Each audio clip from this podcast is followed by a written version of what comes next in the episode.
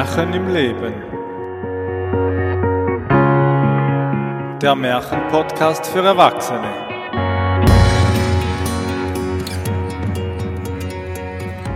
Herzlich willkommen zum Podcast von Armin Ziesemer zu Märchen im Leben. In der ersten Folge hören Sie nach einer kurzen Einleitung ein koreanisches Märchen viel Vergnügen. Es war einmal. So beginnen viele Märchen. Und viele denken, das war früher, ganz, ganz, ganz früher. Doch weit gefehlt. Wer erzählt, vergegenwärtigt Vergangenes, und damit werden nicht nur Worte wieder ausgesprochen, auch Gefühle und körperliche Regungen werden dadurch wieder geweckt. So holen wir die Kinderstube, in denen uns die Großmutter oder der Großvater Märchen und Geschichten erzählten, wieder zurück in unsere Erinnerung. Wir erinnern uns und kommen mit dem Märchen ein Stück näher zu uns selbst. Wir fragen uns, wie war das nochmal damals? Ich möchte Sie anregen, Ihrer Märchenbiografie etwas nachzuspüren. Wer hat Ihnen was erzählt? Woran erinnern Sie sich? Und welches war das erste Märchen, an das Sie sich erinnern? Ursprünglich wurden Märchen unter Erwachsenen erzählt, beim Spinnen, beim Weben oder beim Richten der Werkzeuge im Winter. Dann, wenn es auf dem Feld nichts zu tun gab. Es war ganz natürlich, sich alte Geschichten aus dem Leben zu erzählen.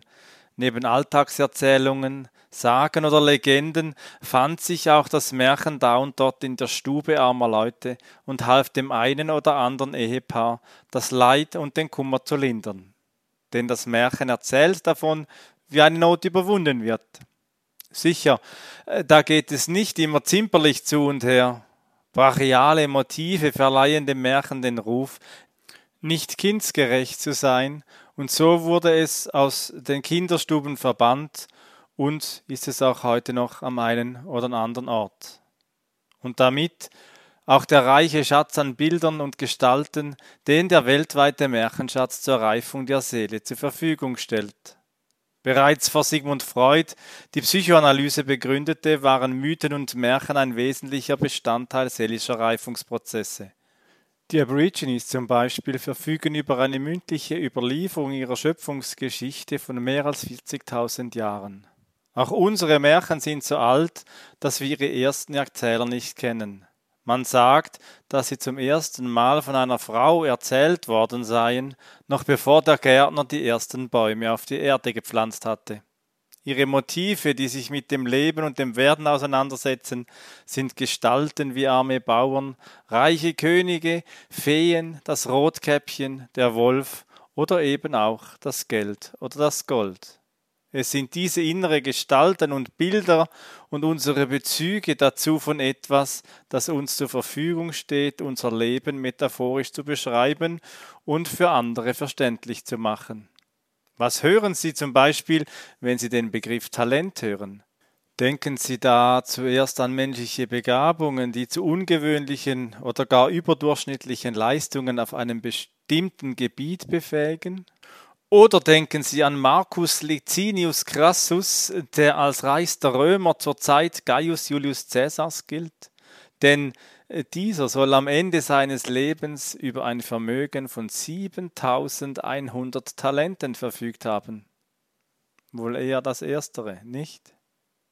Dass das Talent ursprünglich eine altbabylonische Maßeinheit der Masse war und die Traglast eines Mannes umfasste, daran erinnern sich nur noch wenige. Durch Aufwägen von Silber oder seltener durch Gold oder Kupfer wurde das Talent als Währung benutzt. Wenn wir heute von Talent sprechen, dann denken wir wohl mehr an dieses Talent, wie es in einem koreanischen Märchen von einem Künstler überliefert ist. Und doch wünschen wir uns oft, dass unser Talent, das wir in uns entdecken, ebenso belohnt wird wie das des Malers, von dem ich Ihnen jetzt erzähle. Einmal da lebte im Lande des stillen Morgens ein Kaiser.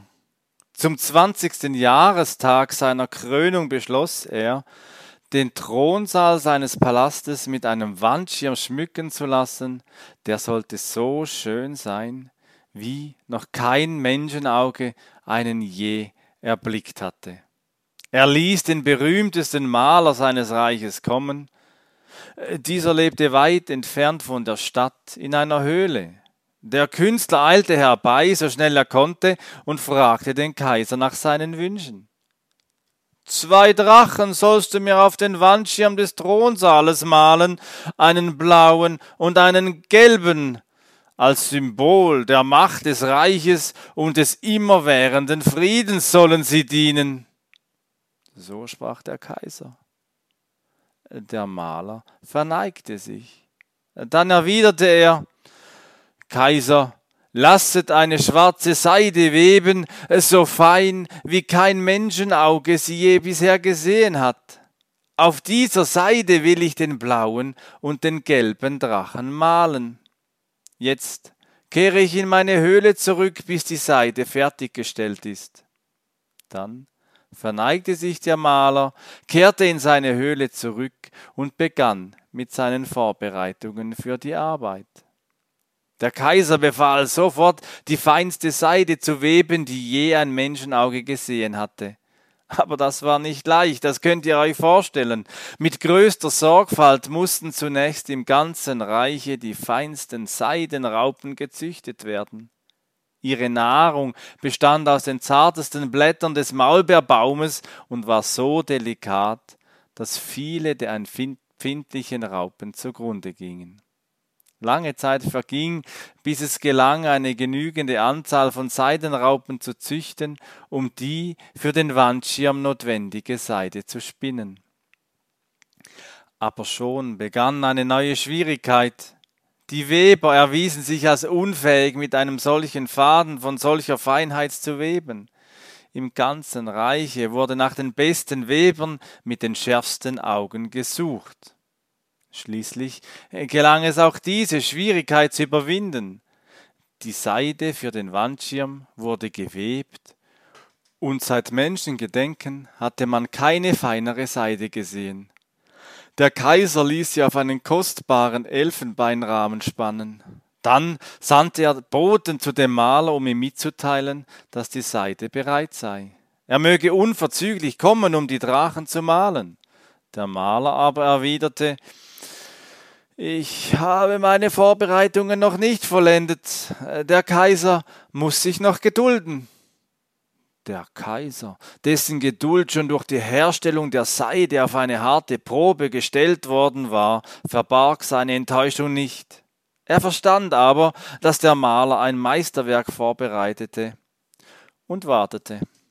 Aber jedes Mal, wenn er an dem Wandschirm vorüberging, wurde er ungeduldiger und ungeduldiger und ungeduldiger, und eines Tages, am Ende seiner Geduld, sandte er von neuem einen Boten zu dem Maler, um ihn an sein Versprechen zu erinnern. Dieser erwiderte, wenn er schon jetzt käme, wäre es ihm unmöglich, die Drachen so zu malen, wie sie des schönsten aller Wandschirme würdig seien.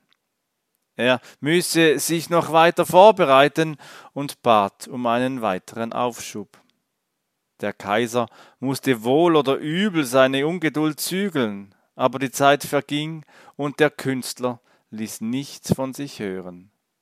Und jedes Mal, wenn der Kaiser an dem Wandschirm vorüberging, fühlte er seinen Zorn wachsen.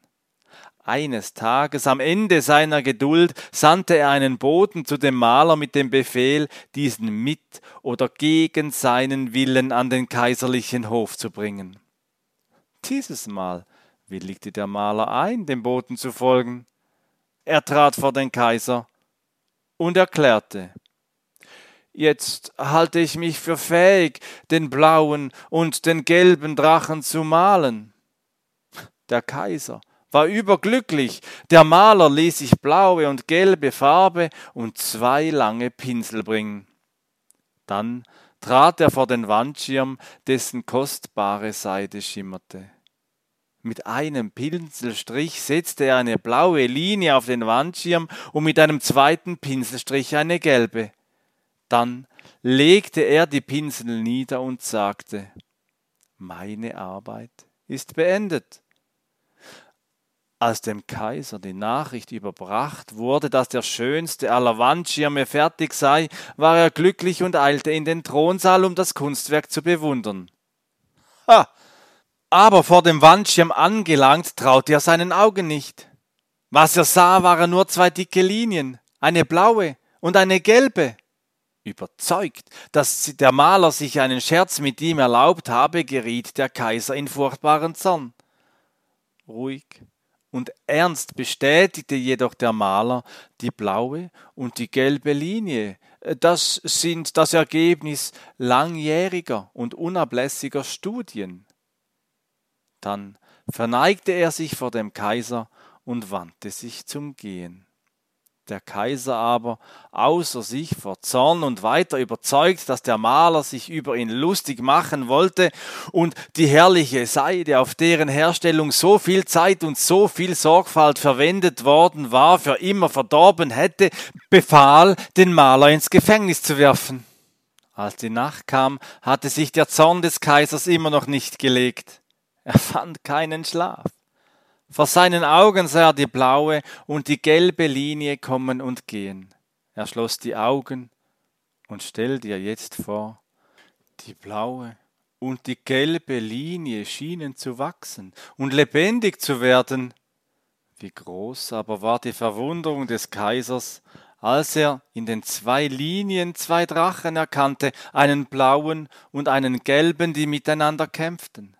Sie waren schnell und stark, geschmeidig und gewaltig, und ihre Kraft und Geschmeidigkeit und ihre große Gewalt waren in diese beiden Linien gebannt, in die blaue und in die gelbe, die der Maler auf die herrlich schimmernde Seide gesetzt hatte.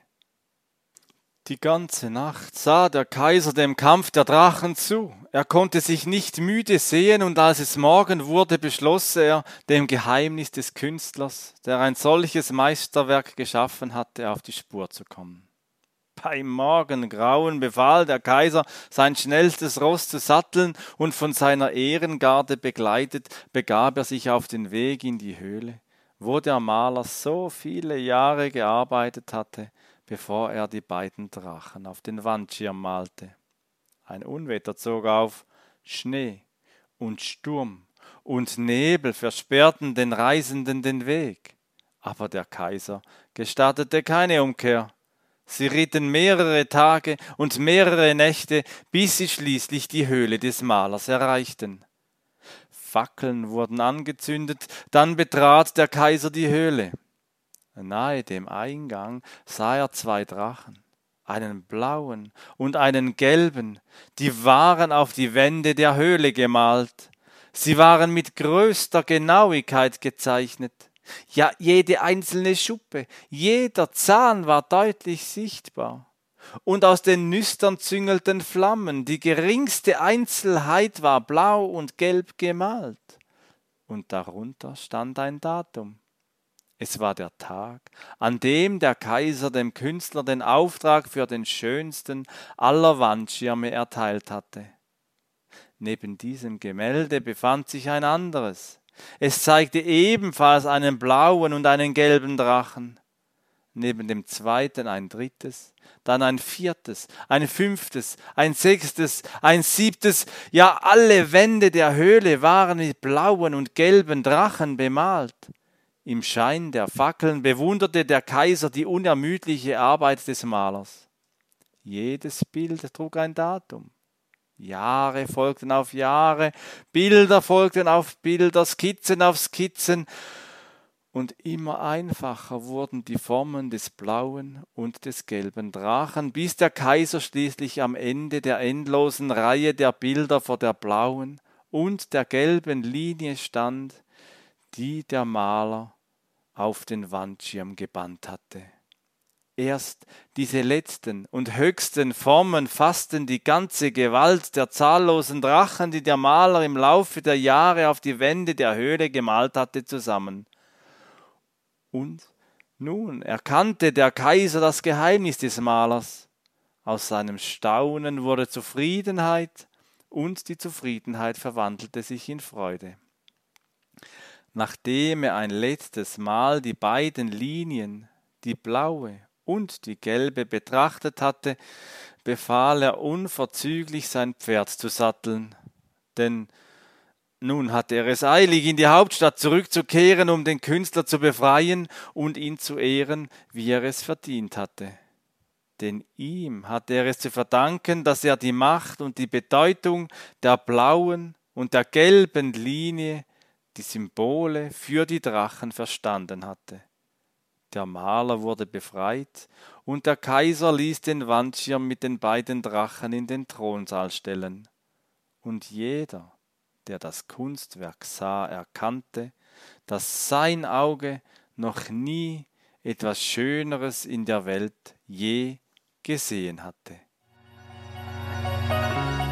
Die Initiative Märchen im Leben wurde 2018 ins Leben gerufen.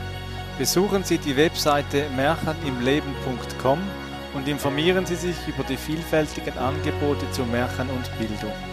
Ich freue mich, Sie persönlich kennenzulernen. Ihr Armin Zisser.